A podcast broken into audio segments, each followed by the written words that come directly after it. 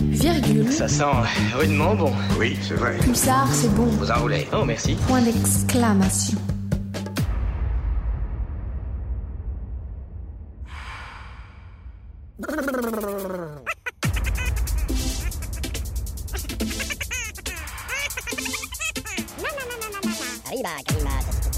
Vous faites erreur.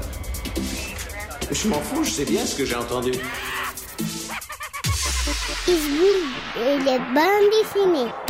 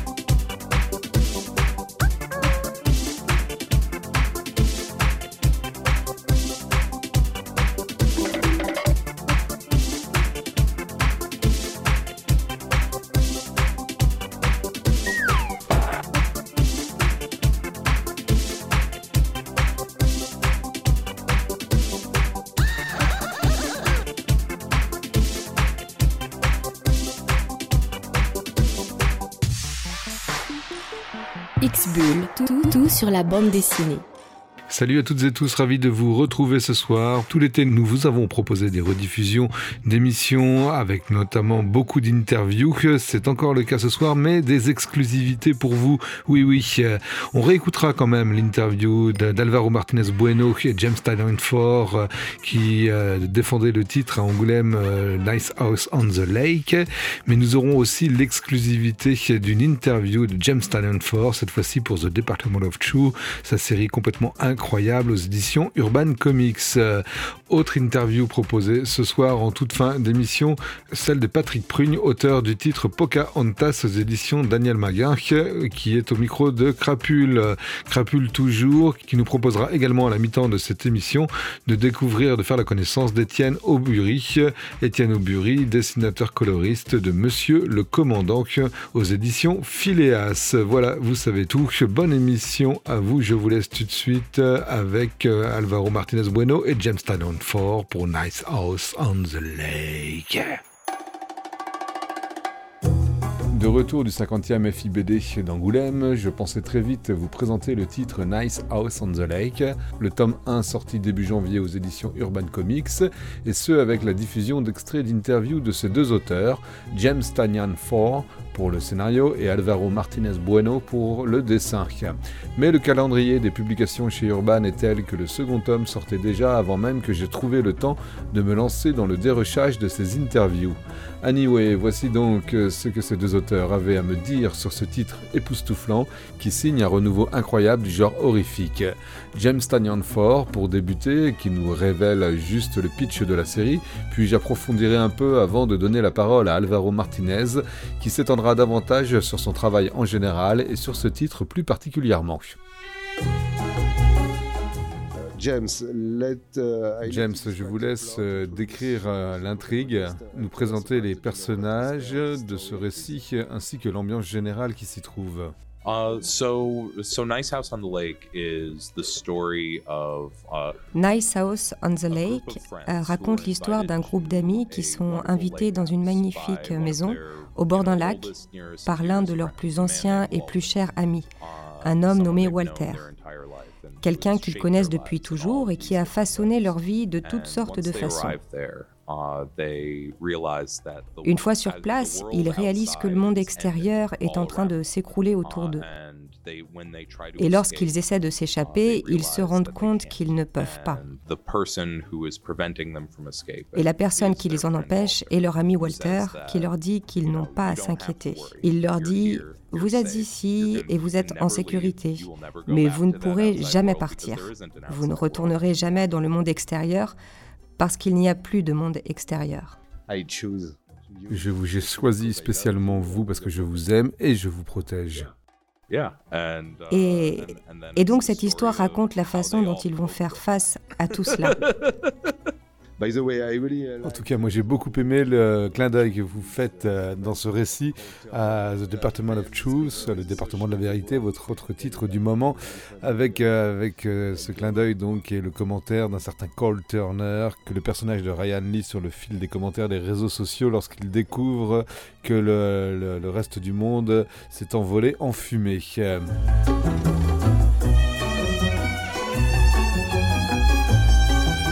Voilà, donc laissez-moi maintenant compléter un petit peu le, récit, le pitch de cette histoire, Nice House on the Lake. On a notre groupe d'amis donc enfermé sous cloche dans cette maison de rêve et son coin de nature idyllique qui vient de comprendre que le monde entier, le monde extérieur n'existait plus, que Walter, le précieux Walter, si bon, si cool, si compréhensif, n'était pas du tout l'être qu'ils imaginaient et surtout tous valident le fait que s'ils sont venus ici de leur plein gré, en même temps l'invitation était tellement alléchante qu'il eût été stupide de ne pas l'honorer, donc si tous sont venus de leur plein, leur plein gré, aucun d'eux n'avait la moindre idée de ce qu'il adviendrait au monde et au reste de l'humanité, et donc que leur choix d'être là n'était pas complètement éclairé, ou pas suffisamment. Car même si les voilà sains et saufs, tous ont laissé derrière eux des familles, des êtres chers, et si Walter semble sincèrement avoir fomenté ce plan guidé par la bienveillance l'unique but de les sauver, certains très vite objectent à leur survie captif en vase clos le fait qu'ils auraient préféré périr aux côtés de leurs proches. Parmi eux, il en est qui vont tenter par tous les moyens de trouver une porte de sortie, alors que d'autres vont se résigner ayant admis qu'il n'y avait pas d'issue et aucune survie possible au-delà du périmètre de cette étrange maison sur le lac. Le temps passe inexorablement et les tensions entre les membres de ce groupe d'amis vont crescendo. Au fil du récit, les découvertes, les indices euh, qui vont nous permettre d'appréhender avec toujours un peu plus de justesse cette situation au départ totalement insolite, les indices donc sont distillés avec minutie. Les auteurs nous donnent à vivre, au travers de flashbacks souvenirs des protagonistes, des scènes relatant de leur vie d'avant, de leurs rencontres ou de moments passés avec Walter, et on réalise que même leur mémoire semble souffrir d'étranges amnésies. Les faux semblants se multiplient et lorsque l'intrigue paraît se dénouer d'un côté, le mystère se voile par ailleurs. Ils sont 10, ils ont entre 26 et 36 ans, certains se connaissent très bien, d'autres ne s'étaient que croisés ponctuellement, et les voilà condamnés sans doute à vivre pour toujours dans cette splendide maison sur le lac, avec en prime une sorte d'immortalité qui leur est offerte. Vous l'aurez compris, je vous invite vraiment à découvrir les deux premiers tomes sortis à ce jour de ce thriller psychologique haletant, et de vous faire vous aussi votre idée sur la situation avant un dénouement très attendu. Ont-ils intérêt à vouloir trouver la sortie? Walter est-il ou non un ami qui vous veut du bien? Là sont sans nul doute les deux questions les plus difficiles à trancher à l'issue de ce second tome. Retour à l'interview euh, maintenant, avec cette fois-ci la parole donnée à Alvaro Martinez Bueno, le dessinateur de la série, un artiste espagnol qui a déjà beaucoup travaillé pour le marché américain et qui nous retrace dans les grandes lignes son parcours et les titres sur lesquels il s'est déjà illustré. Cette année, je fête mes 10 ans d'activité en tant que dessinateur professionnel de bande dessinée pour le marché américain et pour les éditeurs américains. J'ai commencé chez Valiant Comics, puis je suis passé à Marvel Comics où j'ai travaillé sur Ultimate X-Men et Iron Man pendant près d'un an. Puis j'ai commencé à travailler avec DC Comics et je travaille pour eux depuis lors. Depuis 7 ou 8 ans, j'ai travaillé sur des séries comme Detective Comics, Aquaman, Justice League Dark. Justice League Dark. Je ne sais pas, il y a trop de séries, mais ce sont les plus importantes, je pense. Et en 2020, nous avons développé notre plus grand projet qui est The Nice House on the Lake.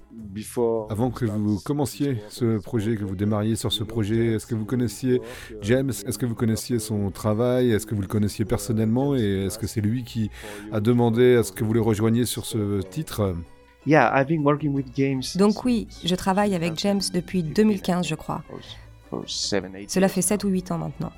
Sur quel autre projet? Au début, c'était Batman Eternal, Batman and Robin Eternal.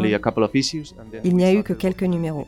Puis nous avons commencé à travailler sur Detective Comics, une série qui a duré deux ans. Et juste après, nous avons fait Justice League Dark.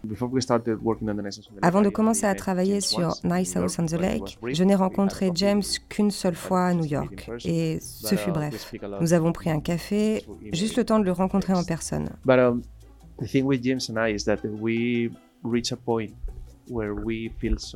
Mais nous échangeons beaucoup par email, on s'écrit, enfin bref. Ce qui se passe avec James maintenant, c'est que nous arrivons à un très haut niveau de confiance dans les capacités de chacun. Donc oui, nous nous connaissons bien. Nous en sommes arrivés à un point où nous n'avons plus besoin de parler beaucoup pour avancer dans le travail. Il m'envoie ses idées, il insiste un peu sur ses propositions, je lui renvoie mes idées, mes dessins et ainsi de suite. Et qu'en est-il de James? Qu'a-t-il dit la première fois qu'il a vu vos premiers dessins? Était-il satisfait? Est-ce qu'il a voulu que vous changiez des choses? Est-ce que finalement vous vous êtes senti libre de pouvoir vous exprimer comme, comme vous le souhaitiez? la première chose que je dois dire, c'est que je jouis d'une totale liberté. Ils sont super, super accommodants à cet égard. Ils ne me disent jamais quoi changer. Mais quand je vous dis que j'étais passé euh, au numérique avec lequel euh, je n'étais pas familier, je l'utilise, euh, mais ce n'était pas... Vous ne vous sentiez pas très à l'aise avec ça? C'est ça. Alors j'ai comme une crise de panique. Je me suis dit, oh mon Dieu, je ne peux pas faire ça. Je les ai appelés et je leur ai dit, non, non, nous revenons à notre méthode de travail traditionnelle avec ancrage. Là, ça ne marche pas. Ce que j'ai fait, c'est que j'ai passé une journée entière ou deux jours peut-être sur une planche ou deux, juste des petits formats. J'ai essayé de faire un travail le plus abouti possible avec le numérique. Je l'ai donc envoyé à James et au reste du groupe, aux rédacteurs et au personnel. Et j'ai dit, écoutez les gars, je suis désolé, je ne sais pas ce que je fais, je ne sais pas si ça marche, s'il vous plaît, dites-moi parce que je ne sais pas quoi faire. Et alors il a fallu pas plus d'une minute pour qu'il réponde que c'était parfait. Donc oui, ça s'est bien passé finalement, mais j'avais besoin de ce coup de pouce extérieur parce que je me sentais euh, à ce moment-là très stressé. Oui, c'était tellement inconfortable sur le moment. Uh, j'avais donc besoin de cette confiance qu'ils m'ont accordée. Euh, Ce n'est pas souvent aisé de décrire euh, à la radio un style graphique. Est-ce que vous pouvez tenter uh, l'exercice pour moi que, en essayant de me définir le vôtre, des techniques utilisées jusqu'au rendu final que vous proposez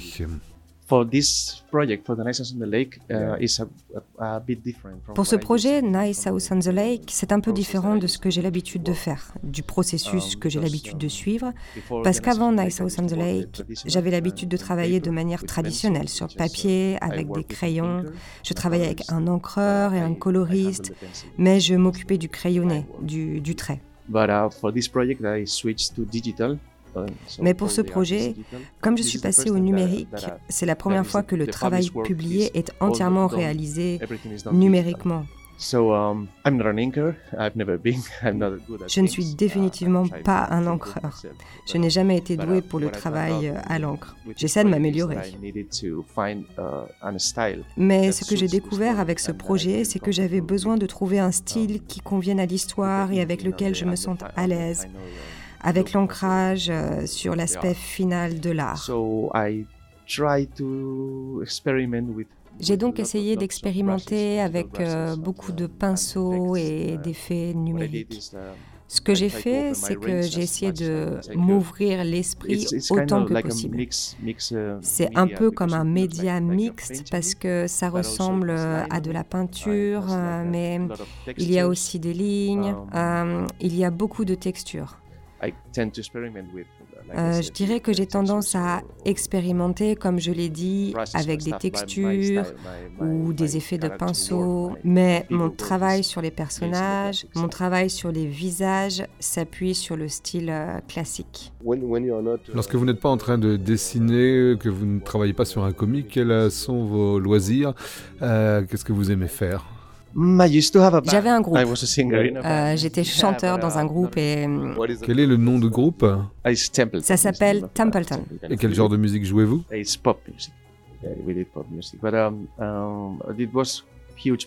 C'est de la musique pop, mais c'était une grande partie de ma vie d'avant. Aujourd'hui, certains membres du groupe euh, ont des enfants. Euh, J'ai un travail exigeant. Le groupe n'a pas splitté, mais la musique est l'un de mes passe-temps et l'autre est la cuisine. J'aime beaucoup cuisiner. Et quel est votre plat préféré? J'aime j'aime la nourriture libanaise et oui également beaucoup la cuisine euh, nord-africaine. Avant de retrouver James Tanyan Ford et de lui poser la même question concernant ses loisirs, on écoute un petit peu de musique avec un extrait du premier album du groupe Templeton d'Alvaro Martinez. Et on écoute le morceau Sabe Mejor. sabe mejor. El pan de los domingos siempre sabe mejor. Las cañas del chamizo siempre sabe mejor. Sabe mejor que con agua del grifo.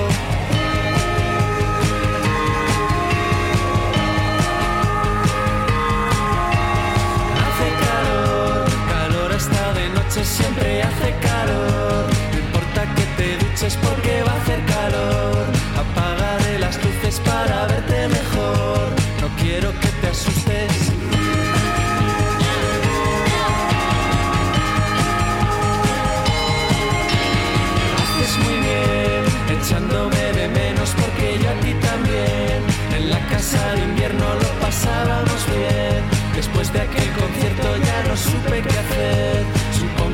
fue miedo.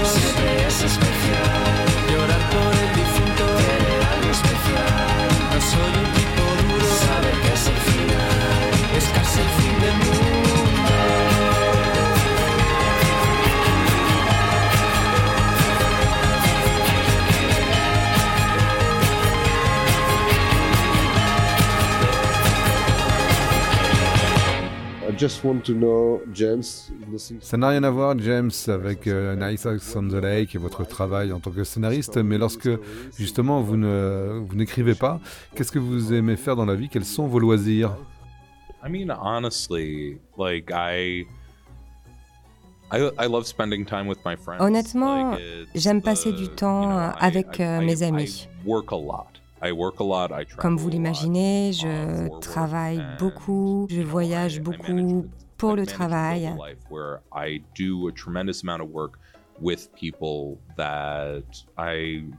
Euh, et j'ai réussi à construire une vie où je bosse beaucoup with, uh, avec des gens que j'apprécie profondément. Et mes my moments libres, j'essaie de the, les passer euh, uh, avec les personnes qui me sont chères.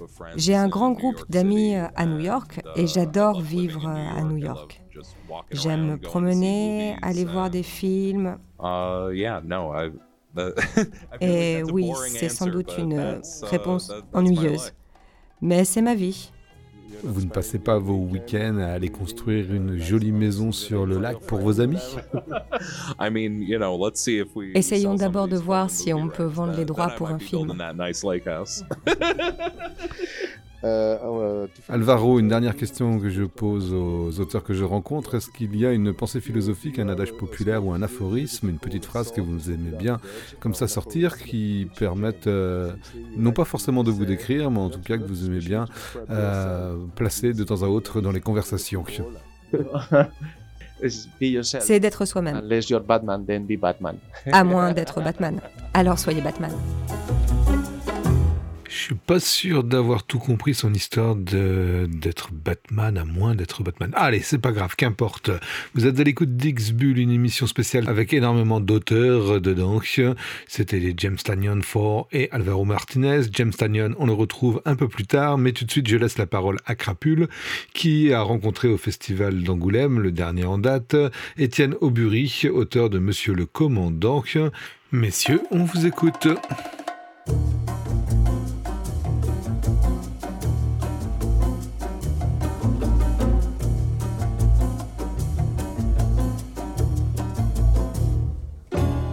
Étienne Aubury, on est là pour parler de Monsieur le Commandant aux éditions Phileas.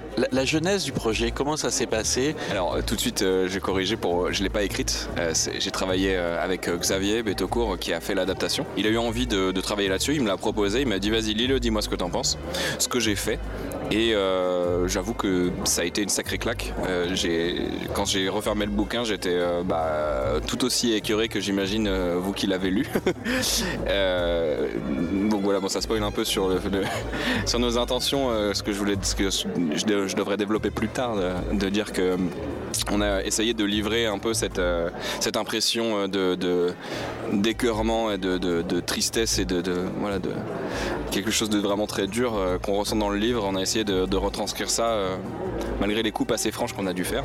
Voilà. En tout cas, euh, en tout cas voilà, c'est cette sensation-là que j'ai reçue. Je me suis dit, euh, en bande dessinée, travailler sur un personnage aussi noir, aussi, aussi mauvais, aussi sombre, c'est pas souvent qu'on a l'occasion de le faire. Un peu comme un acteur à qui on demande de camper un méchant. moi, ça m'avait pas été donné d'essayer, et donc j'ai eu envie de m'y plier comme exercice. Comment vous avez travaillé avec Xavier justement dans cette adaptation du roman? Il y avait des allers-retours sur des découpages, il y a eu un storyboard qui a été fait par l'un, par l'autre? Alors euh, avec, euh, avec Xavier, on a déjà fait euh, une, BD ensemble, c'était la Simone Veil ou La force d'une femme chez Stenkiss. Et déjà là, ça a été d'une évidence assez incroyable notre, notre collaboration. En fait, c'est quelqu'un qui, qui écrit et qui structure extrêmement bien. Donc déjà sur Simone Veil, j'avais quasiment rien à redire. En fait, il fait une proposition de découpage euh, en texte, c'est-à-dire qu'il va dire euh, planche 1, case 1, il se passe ça, il va donner une idée de ce qu'il imagine comme cadrage. Après, c'est à moi de remodifier, euh, puisque forcément, il y a des choses qui changent toujours au dessin, même quand on écrit soi-même. Mais là, avec Xavier, il se trouve qu'il n'y a pas grand-chose à changer, puisqu'il a une, vision très claire, et c'est un peu comme une autoroute, quoi. On, passe la cinquième et puis ça roule.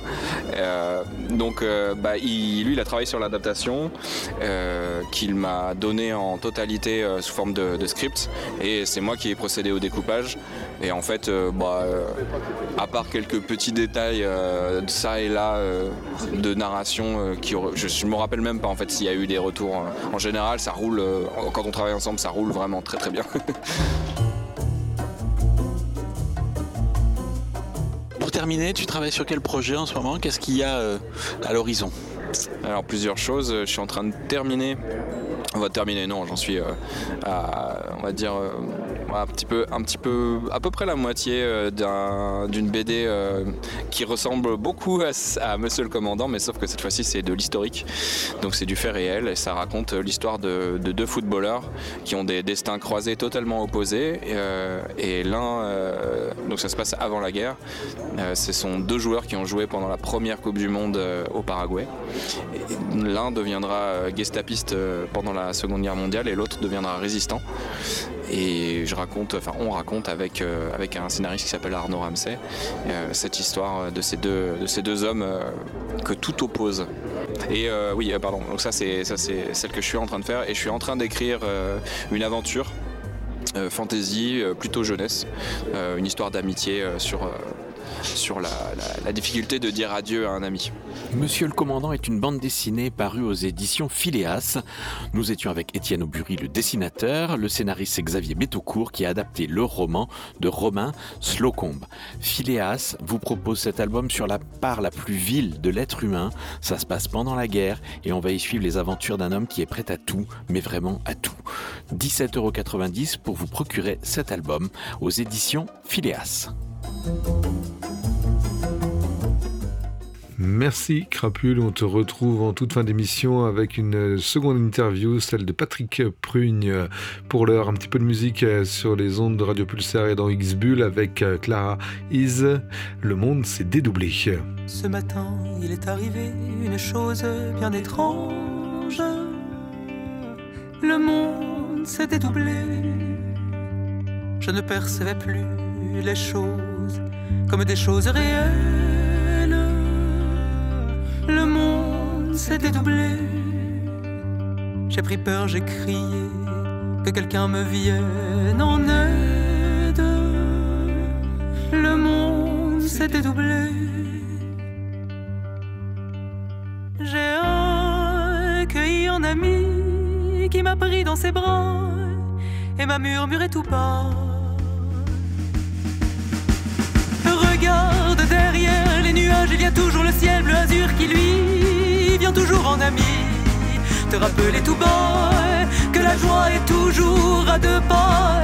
Il m'a dit prends patience, mon ami prends patience, vers un nouveau rivage. Ton cœur est emporté, l'ancien territoire t'éclaire de ses phares, t'éclaire de ses phares. Ce matin, il est arrivé une chose bien étrange. Le monde s'est dédoublé. J'ai senti le temps se fondre un instant sur les visages mêmes. Le monde s'est dédoublé. Vos corps que je percevais hier encore dans leur exactitude ont perdu leur densité.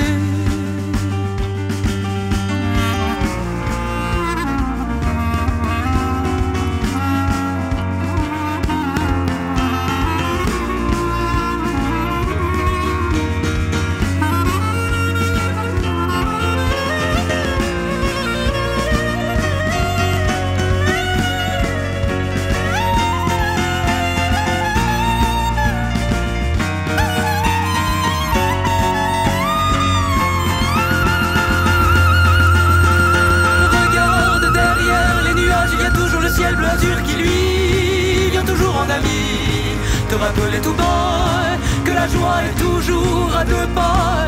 Il m'a dit prends patience, mon ami prends patience, vers un nouveau rivage. Ton cœur est emporté, l'ancien territoire t'éclaire de ses phares.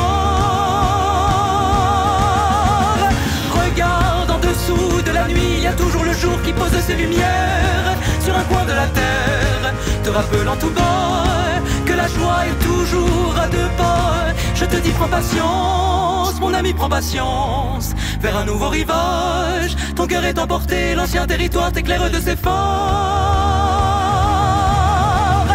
Regarde derrière les nuages, il y a toujours le ciel bleu azur qui lui vient toujours en ami. Te rappeler tout bas que la joie est toujours à deux pas. Il m'a dit prends patience, mon ami prends patience, vers un nouveau rivage. Ton cœur est emporté, l'ancien territoire t'éclaire de ses phares, t'éclaire de ses phares. Il est temps pour nous de retrouver l'interview fleuve de James Tynion Ford, auteur, scénariste américain multi-récompensé, qui cartonne, euh, bah ouais, qui cartonne pas mal en ce moment, et notamment avec la série The Department of Truth. Le quatrième tome est disponible depuis le début de l'été aux éditions Urban Comics. À découvrir absolument cette série.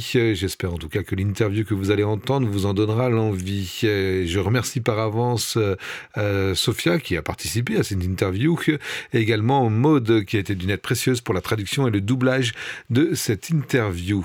On écoute tout de suite James Tanyon. James, heureux de vous voir. Comment allez-vous Très bien, je suis vraiment heureux d'être ici. Première question, vous souvenez-vous d'un moment précis de votre vie, le jour où vous avez décidé que vous deviendriez un scénariste de bande dessinée? Dès mon plus jeune âge, je savais que je voulais écrire, mais je ne savais pas forcément ce que je voulais écrire.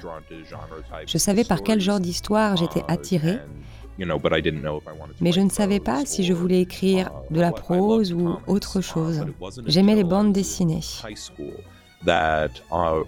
Mais ce n'est qu'au lycée que j'ai découvert The Sandman de Neil Gaiman. Et c'est en lisant Sandman au lycée que j'ai pris la décision de passer ma vie à essayer de faire ça.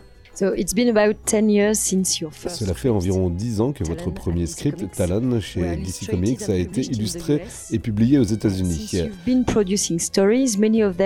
Depuis que vous produisez des histoires, dont beaucoup font partie de la franchise Batman chez DC, vous avez gagné un Eisner Award en 2021 pour Something is Killing the Children, puis pour Win chez Boom Studio, Batman chez DC Comics, The Department of Truth chez Image Comics, James Tannion fort, tout va bien et tout va pour le mieux, non? It's uh, it, it's been a really wild few years. Ces dernières années ont été très mouvementées.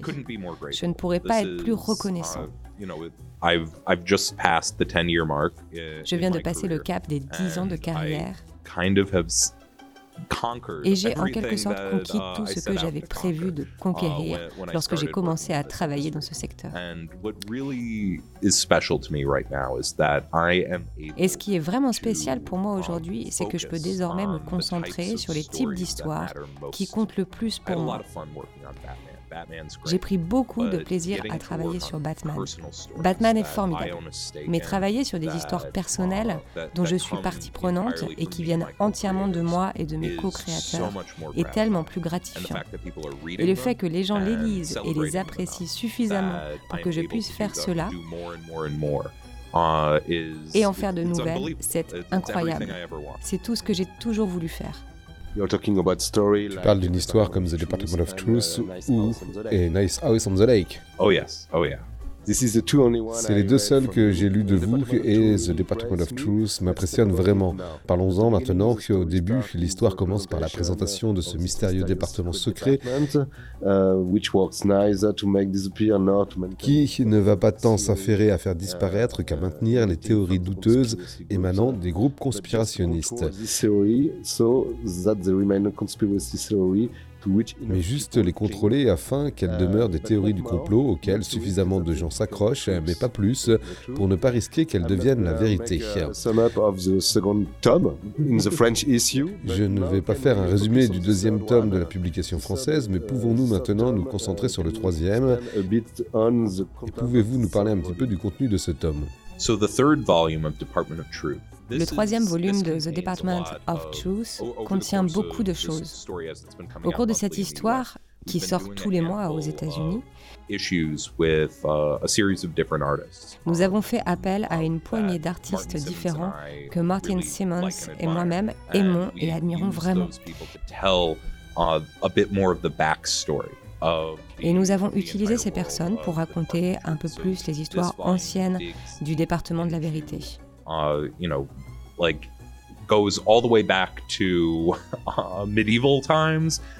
Ce volume plonge dans l'époque uh, médiévale, mais aussi dans les années 60 en Amérique. Il est beaucoup question de Lee, de Lee Harvey Oswald, ainsi que de la façon dont il est arrivé au département et de l'ascension qu'il y a connue jusqu'à en devenir le directeur. Oui, exactement. Uh, pour le choix, par exemple, de faire appel à tant d'artistes différents pour prendre en charge le dessin, quelle est la raison? Quelle est la, quelle est la véritable raison à cela je veux dire, la raison, pour être honnête, était juste une raison pratique au début. Nous voulions que la série continue à sortir tous les mois aux États-Unis. Parce que j'avais promis aux détaillants américains, aux libraires, que s'ils contribuaient à intéresser des lecteurs parmi leur clientèle, s'ils fidélisaient un public, alors il y aurait un titre tous les mois pendant au moins la première année et demie. Pour faire cela, Martin Simmons manquait de temps. C'est pourquoi, entre deux histoires, nous faisions appel à des artistes invités qui nous aidaient à alléger le calendrier mais aussi à élargir le monde et à raconter de nombreuses autres histoires. C'est une pratique qui était très courante aux États-Unis et chez les créateurs de BD, en particulier chez Vertigo Comics. comme pour Sandman, qui a exercé une énorme influence sur moi. Martin et moi avons donc dressé une liste des artistes qui nous enthousiasmaient le plus sur le marché américain de la bande dessinée. Et on s'est dit, Hey, vous voulez venir jouer dans notre cours de récréation? Une fois que nous avons réuni ces personnes, nous avons commencé à discuter de la partie de l'histoire que nous voulions raconter sur l'ascension de Lee et sur le fait qu'il commençait à comprendre comment il pouvait utiliser le secret au cœur du département de la vérité. Comment il pouvait se servir du point de bascule, de l'idée que si suffisamment de gens croient en quelque chose, cela change le monde et la façon dont nous le percevons.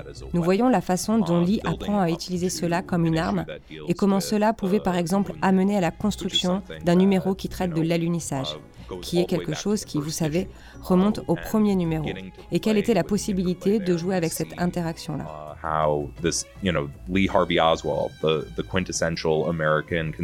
Et nous voyons comment ce Lee Harvey Oswald, qui est la quintessence de la conspiration américaine, devient une partie d'un monde conspirationniste plus large et devient la figure du temps présent de l'histoire.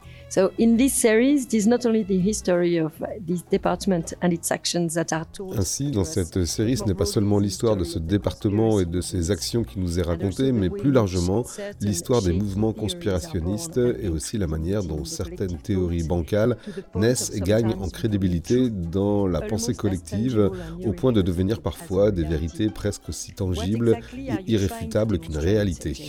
Qu'essayez-vous exactement de démontrer, James? Êtes-vous une sorte de lanceur d'alerte qui s'est donné pour mission de nous prévenir des fake news? Je suppose qu'on peut le dire ainsi. J'ai commencé à travailler sur la série peu après l'élection de Trump aux États-Unis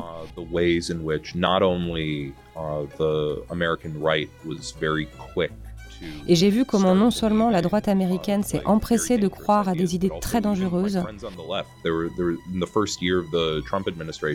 mais aussi mes amis de gauche qui, pendant la première année de l'administration Trump, recevaient parfois un tweet venu de nulle part, et la moitié de mes amis le croyaient comme un fait, et il n'y avait aucune vérification de ce qui se passait. Je me suis rendu compte qu'il y avait en nous cette volonté de croire ce que nous voulions croire. et qu'il existe des systèmes médiatiques entiers qui sont conçus pour appuyer sur ce bouton dans notre cerveau. J'ai commencé à lire beaucoup sur la fin du XXe siècle, beaucoup de livres d'enquête, de témoignages, de reportages, et il y avait toujours une partie de ces histoires qui concernait les théories conspirationnistes. Et il y a eu quelques livres en particulier qui ont vraiment fait germer cette idée dans ma tête, qui était que l'Amérique, à bien des égards, est une théorie du complot en soi, en ce sens qu'il s'agit d'une fabrication. C'est juste une croyance partagée par tous ceux qui vivent dans ce pays.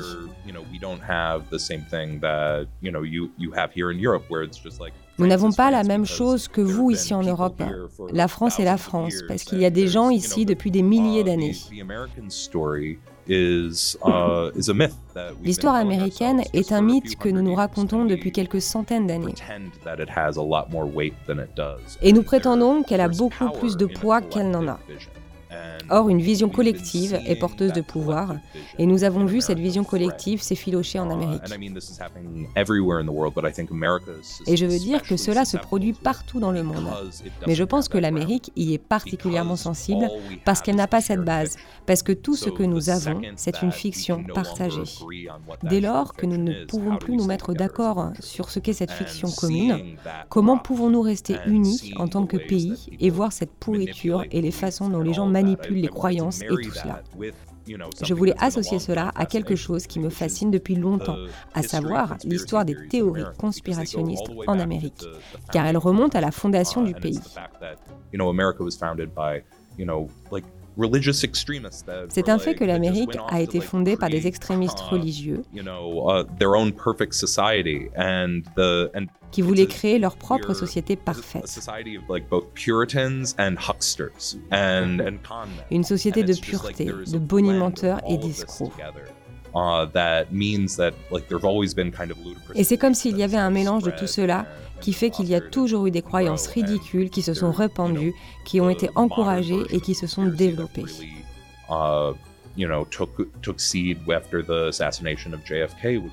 Et vous savez, la version moderne du complot a vraiment pris racine après l'assassinat de JFK, qui a été, je pense, la première fois dans ce moment d'après-guerre que beaucoup de gens ont vu la fracture.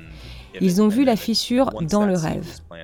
Et une fois cette graine plantée, elle a commencé à se ramifier dans toutes ces directions différentes, avec toutes ces croyances différentes.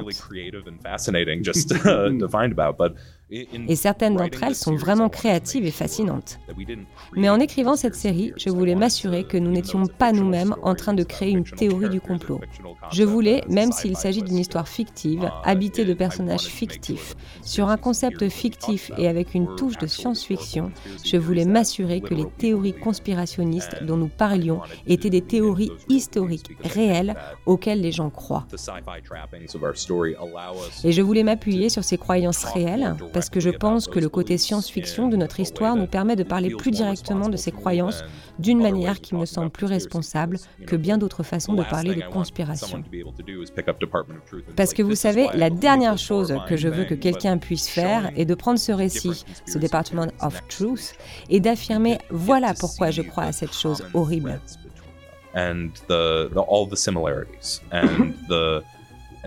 Mais en montrant les différentes théories du complot, les unes à côté des autres, on peut voir les points communs entre elles et toutes les similitudes.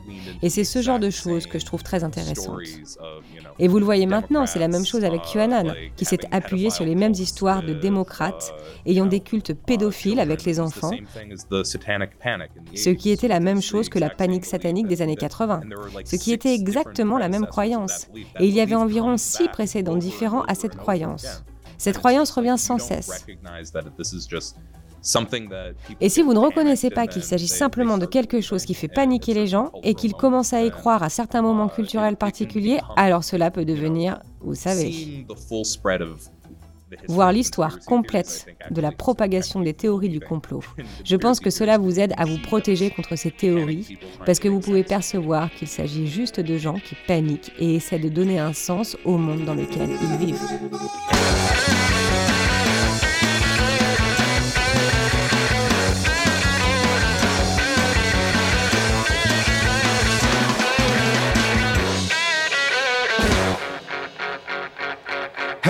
The world is falling, falling down in darkness. Help, the world is falling, falling down in darkness. No, you cannot save me, save me cause I'm helpless. No, you cannot save me, save me cause I'm helpless. Close your eyes and travel across the world so swiftly. Close your eyes and travel across the world so swiftly. The world is falling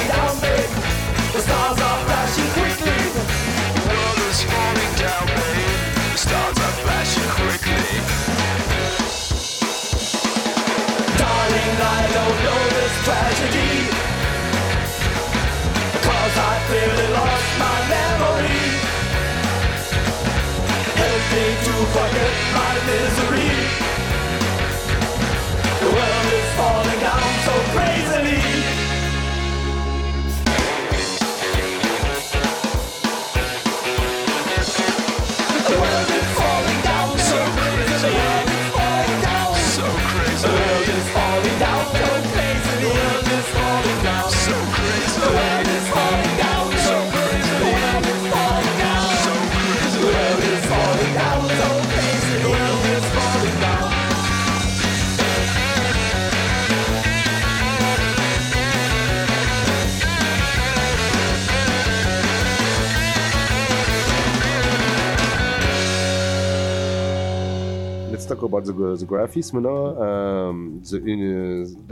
Parlons maintenant du graphisme, parlons de l'impressionnant travail de composition graphique de Martin Simons.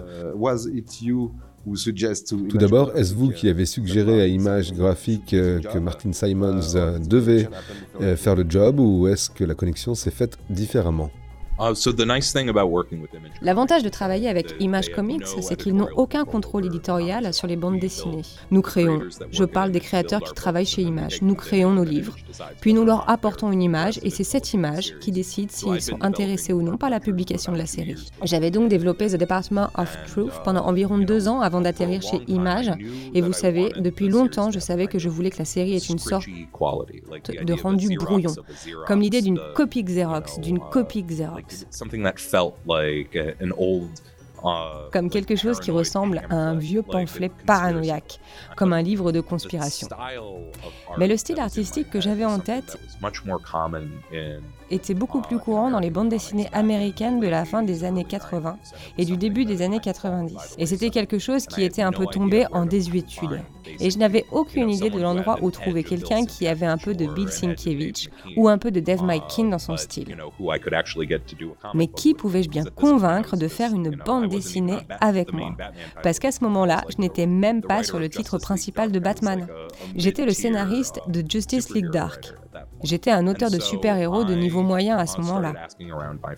J'ai donc commencé à demander à mes amis autour de moi et mon pote Matthew Rosenberg m'a orienté vers le site web de Martin Simmons où il avait posté un like. Et je connaissais le travail de Martin, mais il travaillait principalement en numérique à l'époque.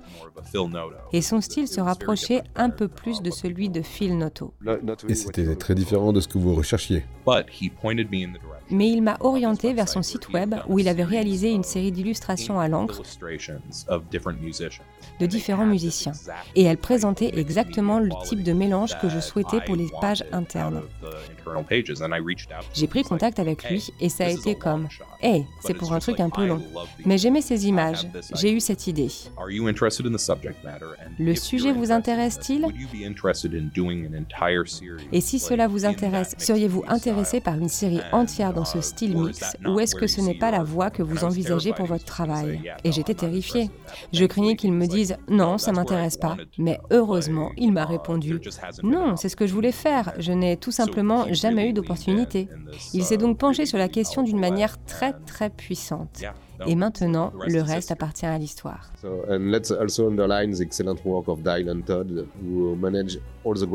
Il faut aussi souligner l'excellent travail de Dylan Todd qui a géré tout le concept graphique de la série, notamment les têtes de chapitre. Un mot sur le travail de Dylan Todd? Oui, Dylan, euh, il y a beaucoup de grands dessinateurs de bandes dessinées. Mais ce que j'ai vraiment aimé dans le travail de Dylan, c'est qu'il était un peu plus agressif. Il y a beaucoup de concepteurs de bandes dessinées qui ont essayé de se pencher un peu sur la question, faire un truc classe en sourdine, quelque chose qui ressemble beaucoup à un design lourd. Moi, je voulais que le design soit agressif et presque criard. Je voulais qu'il y ait beaucoup de bruit sur la page. J'ai donc entamé une conversation avec Dylan parce qu'il avait des logos plus agressifs. Je suis allé le voir et je lui ai dit, d'accord, nous avons besoin de deux logos différents. Nous avons besoin d'un logo principal pour la série l'entête de la série. Et nous avons également besoin du logo circulaire du département de la vérité, le logo de l'organisation au sein de la série. Mais c'est tout ce qu'il y a à faire. C'était les deux choses dont j'avais besoin et c'était une belle palette. Et les conversations que nous avons eues en construisant ces logos étaient absolument passionnantes. Ce qu'il a développé était tout simplement incroyable. Depuis, il est le designer de toutes mes bandes dessinées sous licence créateur. Enfin, savez-vous comment se compose votre lectorat pour cette série? Quel type de lecteur avez-vous? S'agit-il de gens crédules, de théoriciens du complot qui croient à une grande machination et tout ce qui va avec? Ou bien de lecteurs incrédules et plus rationnels? Je pense que nous avons un bel éventail. Je pense que le lecteur pour lequel j'écris avant tout, c'est moi-même. Et je suis quelqu'un que j'aime à considérer comme une personne rationnelle, uh, incrédule, qui réfléchit sur le monde. Et je suis sceptique. Je suis comme un sceptique naturel à l'égard de tout. Mais j'ai toujours eu une curiosité pour les étranges fils de croyances qui existent dans le monde. Et je pense que c'est le cas de beaucoup d'entre nous. parce qu'il y a une sorte de réjouissance à voir ce que certaines personnes croient vraiment, et dans la façon dont le cerveau humain peut créer des connexions qui n'existent pas et créer des histoires qui sont complètement fabriquées. Et nous sommes toujours fascinés par ça. Qu'il s'agisse d'ovnis, les cryptides et tout ça. Et cela fait partie du folklore sur lequel les romans de genre sont construits. J'ai un autre projet appelé Blue Book, qui consiste à faire des comptes rendus sur les rencontres avec les ovnis et à les adapter sous forme de bande dessinée. Le but de cette série, et pourquoi le sujet m'intéresse tant, c'est parce que je pense qu'il y a comme une partie fondamentale de ces histoires étranges que nous racontons qui fait partie de l'expérience humaine et que si vous ne vous y engagez pas, vous êtes en fait beaucoup plus susceptible de croire à des trucs dangereux lorsqu'ils se présentent. Vous savez, comme un mauvais acteur qui essaie de vous convaincre que c'est réel. Mais si vous considérez qu'il s'agit de fils de récits humains qui existent depuis des décennies et des siècles, vous comprenez le contexte. J'espère donc que mon lecteur voit les choses sous cet angle. Mais je pense qu'il y a des choses dont il faut être sceptique, sceptique à l'égard du monde et en particulier de ce qui incarne l'autorité. Et les histoires que les autorités nous racontent, c'est juste que dès que vous passez à l'étape suivante, alors vous croyez qu'il y a un plan d'ensemble. S'il y a quelque chose de vrai dans l'expérience humaine, c'est que nous ne pouvons pas construire un système qui peut fonctionner pendant plus de 30 ans, comme n'importe quelle société. C'est comme s'ils construisaient quelque chose qui fonctionne, puis qui cesse de fonctionner, et ils essaient de s'y accrocher jusqu'à ce qu'il s'effondre. Et c'est comme si nous avions traversé des cycles de ce genre encore et encore. Et en ce moment, ils pensent que nous sommes à la fin de l'un de ces cycles, ce qui est toujours le moment où les gens sont les plus sensibles aux théories conspirationnistes, parce que les gens veulent croire qu'il y a de l'ordre dans le monde. Et il y en a. Alors on a un petit jeu pour vous maintenant. Uh, Alors jouons, jouons un peu. Je vais vous donner des faits et vous nous répondez si selon vous c'est la vérité, la réalité ou une fausse théorie. Donc Lady Di a été tuée sur ordre de la famille royale. C'est définitivement une théorie du complot. Les traînées blanches derrière les avions sont des traînées de produits chimiques qui se diffusent dans l'atmosphère, un neuroleptique pour contrôler les masses. C'est aussi certainement une théorie du complot. Le monde est gouverné par des reptiliens. Oh yeah, no, that, that, that's a, that is a insane conspiracy. Non, c'est une conspiration insensée. Elvis Presley. Elvis Presley est vivant. Eh bien, à ce stade, j'ai l'impression qu'il y a peut-être... euh, non, définitivement pas vivant. Mais vous savez, il était aussi certainement en train de préparer quelques trucs à l'époque où il était militaire. Peut-être que les attentats du 11 septembre 2001 ont été orchestrés par le gouvernement américain. C'est une théorie du complot. Une fois de plus, celle-ci en particulier. Le gouvernement américain a tiré avantage du moment, mais il n'a pas orchestré ce moment. Ils ont fait preuve d'incompétence avant et après l'événement, mais ils en ont tiré le meilleur parti possible. D'accord, je peux vous poser une dernière question parce que nous étions en train de relire toutes nos questions ce matin pour nous assurer qu'elles n'étaient pas trop mauvaises pour vous les soumettre.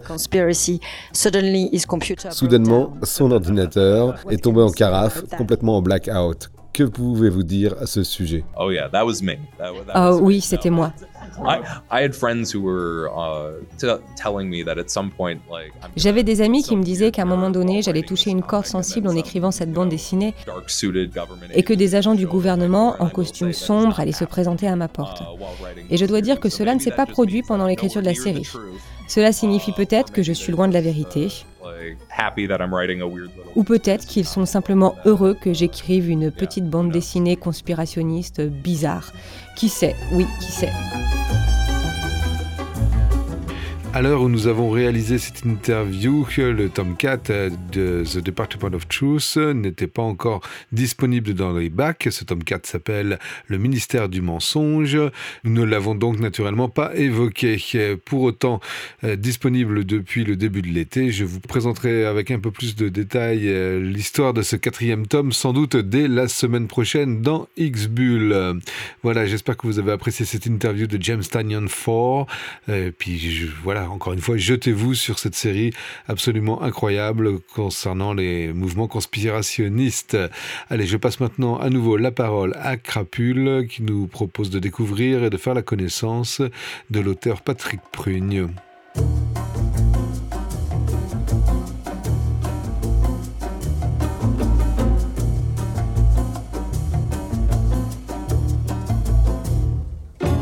Patrick, on va parler de Pocahontas. J'aimerais connaître le point de départ, la genèse de l'album, la rencontre, la commande, euh, le hasard, euh, quelque chose de prémédité. Alors, je dirais que c'était quelque chose qui était euh, enfoui dans mes cartons depuis très longtemps. C'est quelque chose qui revenait comme une petite musique. Pocahontas, Pocahontas. Et tu, tu- as vu ce que je fais, je suis toujours dans le monde amérindien, donc bon, à un moment, un moment, il y a eu, une éclosion, quoi. hein. je, suis parti comme ça. En fait, c'est, c'est, pas, ça m'est pas arrivé d'un coup, brusquement, quoi. Mais par contre, tu te souviens de pourquoi cette petite musique est arrivée à un moment donné? C'est le Disney, t'as emmené des, enfants, t'as vu les affiches? Non, c'est tout simplement parce que moi, je, me, je suis tellement focalisé sur cette rencontre entre deux peuples la conquête du Nouveau Monde. J'ai traité le côté français avec Champlain et la naissance de Québec dans Iroquois. Et là, je trouvais que c'était c'est exactement la même année. hein. Je trouvais que c'était c'était bien d'avoir le pendant anglais avec euh, Jamestown et l'arrivée des Anglais. Et voilà, c'est on est en pleine colonisation, première colonisation de l'Amérique du Nord. hein, je, je m'entends. Donc voilà, c'était c'est presque. euh, moi, j'ai des, j'ai, j'ai des, des personnes qui m'ont dit, mais euh, c'est bizarre que tu l'aies pas fait avant. Même. Voilà.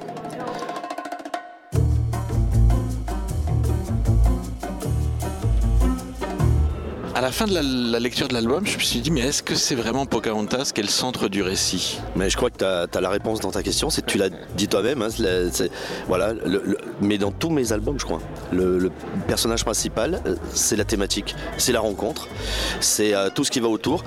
Moi, j'avais pas envie de focaliser sur Pocahontas, en faire un héros euh, à la Tomb Raider. hein. Moi, je voulais pas du tout ça. C'est une histoire tout ce qu'il y a de plus simple, l'histoire de Pocahontas en fait. C'est une rencontre, un enlèvement, euh, un, officier anglais prisonnier, euh, une, une jeune princesse indienne sur laquelle, pour laquelle on se base uniquement sur les écrits de John Smith.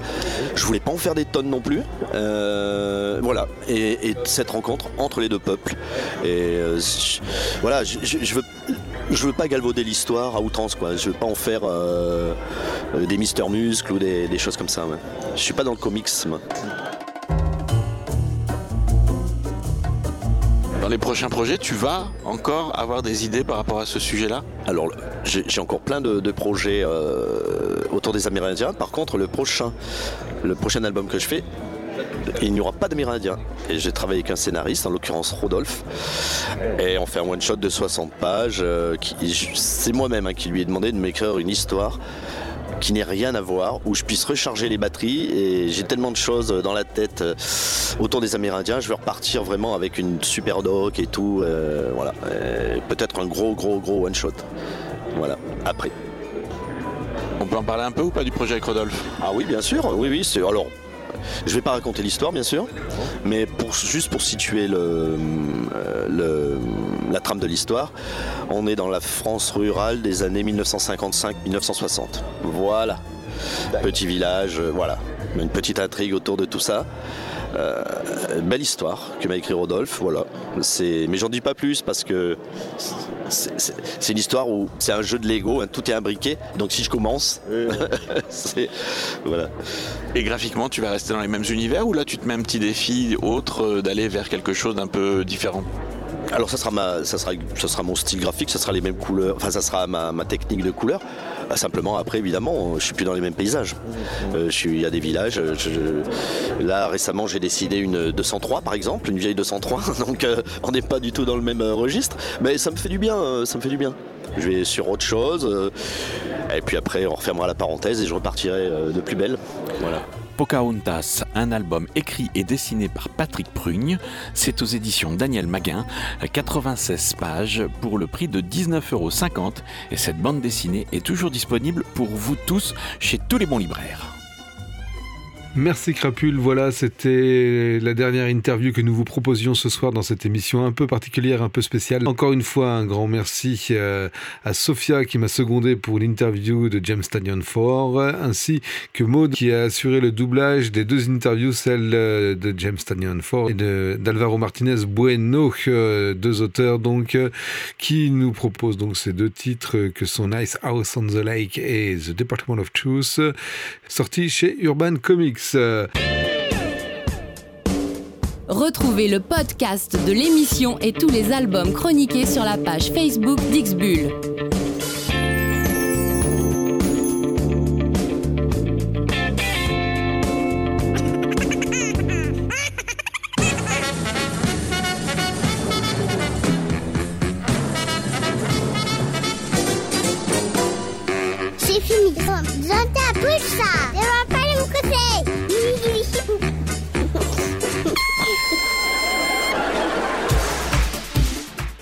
Salut à toutes et tous, le temps presse, l'heure c'est l'heure, c'est la fin de cette émission, on vous retrouve toute l'équipe au grand complet je l'espère dès la semaine prochaine, bye bye